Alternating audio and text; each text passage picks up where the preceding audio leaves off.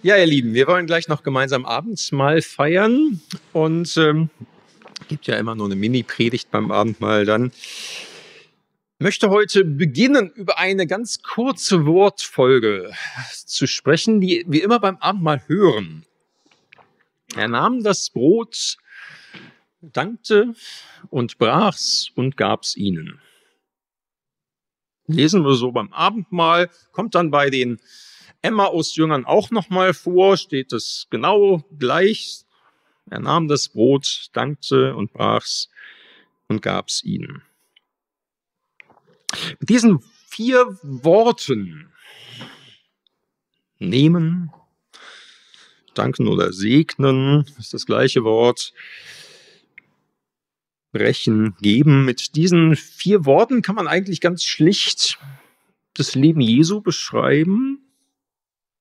Jesus wurde genommen, gesegnet, gebrochen, gegeben.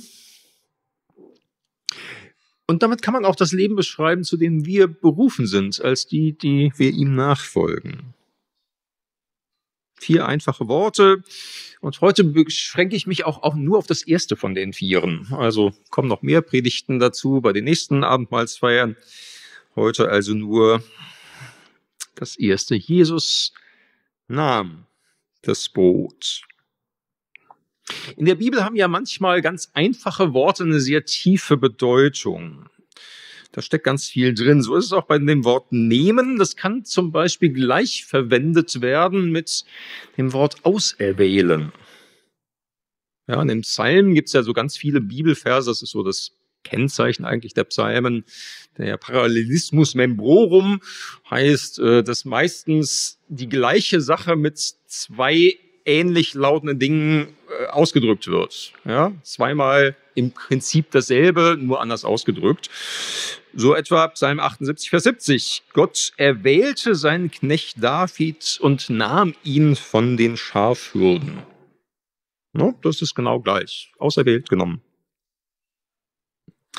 In diesem Sinne ist Jesus ein Genommener, ein Auserwählter.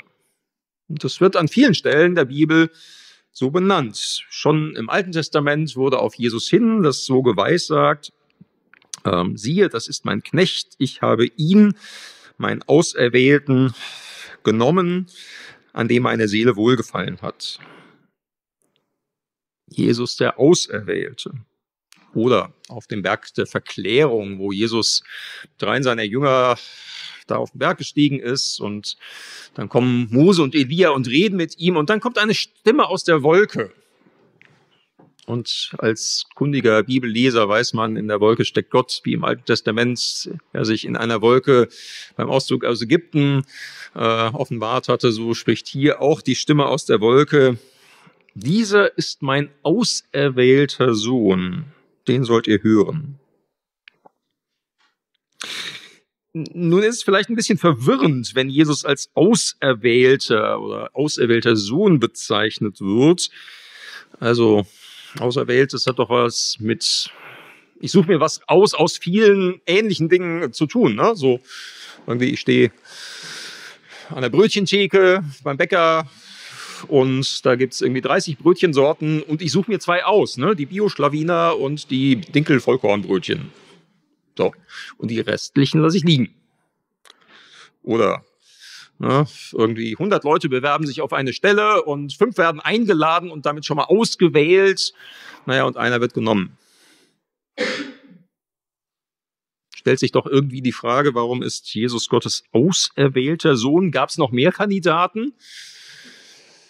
Nee, das ist nicht gemeint, wenn hier von Auserwählter geredet, gesprochen wird sondern in der Bibel steht auserwählt eigentlich für, für Unauswechselbarkeit, für das volle Ja zu eben dieser Person. Heißt also nicht, Gott hat irgendwie Jesus unter 100 möglichen Kandidaten auserwählt, sondern Gott sagt voll und ganz Ja zu ihm. Zu Jesus, seinem Sohn. Du, du bist mein lieber Sohn, an dir habe ich wohlgefallen. Du bist genau richtig. Ich freue mich, dass es dich gibt. Unsere Beziehung ist einzigartig. Auserwählt, das beschreibt die Innigkeit und eben Einzigartigkeit dieser Beziehung. Ja, und in diesem Sinne sind auch wir, die wir zu Jesus gehören, auserwählt. Ist auch interessant, dass das vielfach angewendet wird auf ähm, die, die zu Jesus gehören im Neuen Testament. Die werden auch immer wieder die Auserwählten genannt. Jesus sagt das schon Ende, am Ende von einem Gleichnis, Lukas 18, Vers 7, sollte Gott nicht auch Recht schaffen seinen Auserwählten, die zu ihm Tag und Nacht rufen? Oder Paulus benutzt es Römer 8, wer will die Auserwählten Gottes beschuldigen? Gott ist hier, der gerecht macht. Oder manche Briefe im Neuen Testament geben das so als Adressaten an, ne, so quasi in der Überschrift. Petrus schreibt zum Beispiel an die auserwählten Fremdlinge in der heutigen Türkei. Also auch wir, die wir zu Jesus gehören, werden so bezeichnet. Wir sind auch auserwählt. Ich finde das in dem Buch Die Hütte sehr schön äh, an einer Stelle ausgedrückt. Ähm, Im Buch begegnet Mac, der, die Hauptfigur der Geschichte, dem dreieinigen Gott. Ähm, ja, da sind wir auch wieder bei der Dreieinigkeit, aber da in der Gestalt äh, von drei Menschen. Und Jesus in dieser Geschichte sagt zu Mac, und das ist so eine Eingangsszene, ich habe dich ganz besonders lieb. Ich habe dich ganz besonders lieb. Mac, der auch ein Kind verloren hat ähm, durch einen Mord, bricht fast zusammen, als er das hört.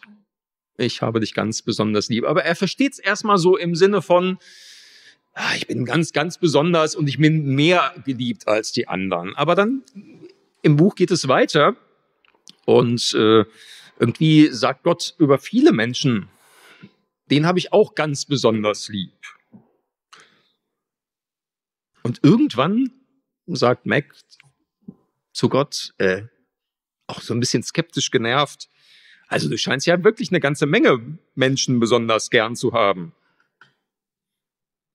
Gibt es eigentlich Leute, die du nicht besonders gern hast? Und Gott kratzt sich erstmal am Kinn und überlegt erstmal tief und geht so im Geiste alle Menschen auf der ganzen Welt durch und sagt, nee, jetzt wo du so fragst, nein, nein, es gibt eigentlich niemanden, den ich nicht ganz besonders gern habe. So ist es nun mal bei mir. Ja, so ist es. Gott hat jeden Menschen auf besondere Art und Weise gern, steht zu jedem und jeder Einzelnen in einer besonderen, einzigartigen Beziehung. Und in diesem Sinne sind auch wir auserwählt. Gott sagt Ja zu dir ganz persönlich. Du bist einzigartig vor Gott und seine Beziehung zu dir ist auch einzigartig. Und darin bist du unauswechselbar.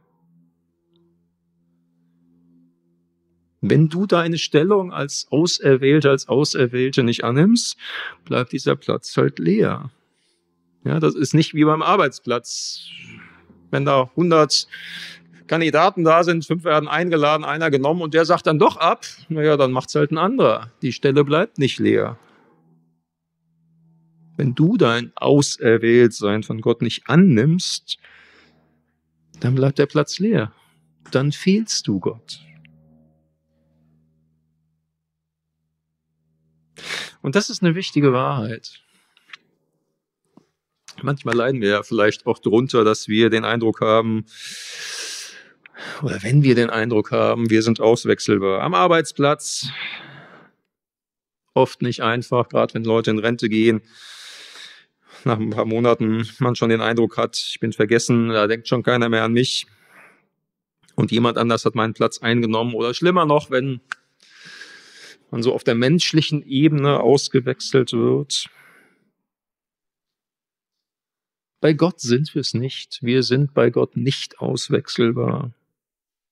Wir sind einzigartig in seinen Augen. Er sagt zu uns, er sagt zu dir, ich freue mich, dass es dich gibt. Es ist schön, dass gerade du, mein Sohn, meine Tochter bist. Du bist einzigartig und wenn du nicht da wärst, wird was fehlen. Du würdest mir fehlen. Du bist mein Auserwählter, meine Auserwählte.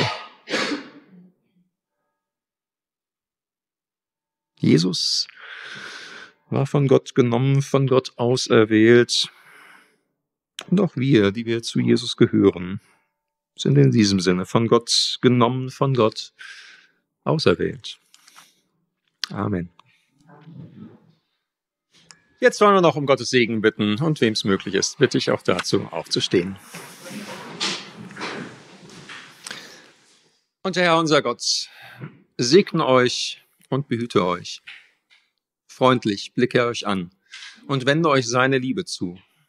Er sei euch nahe und gebe und erhalte euch Frieden. So segne euch Gott der Vater, der Sohn und der Heilige Geist. Amen. Amen.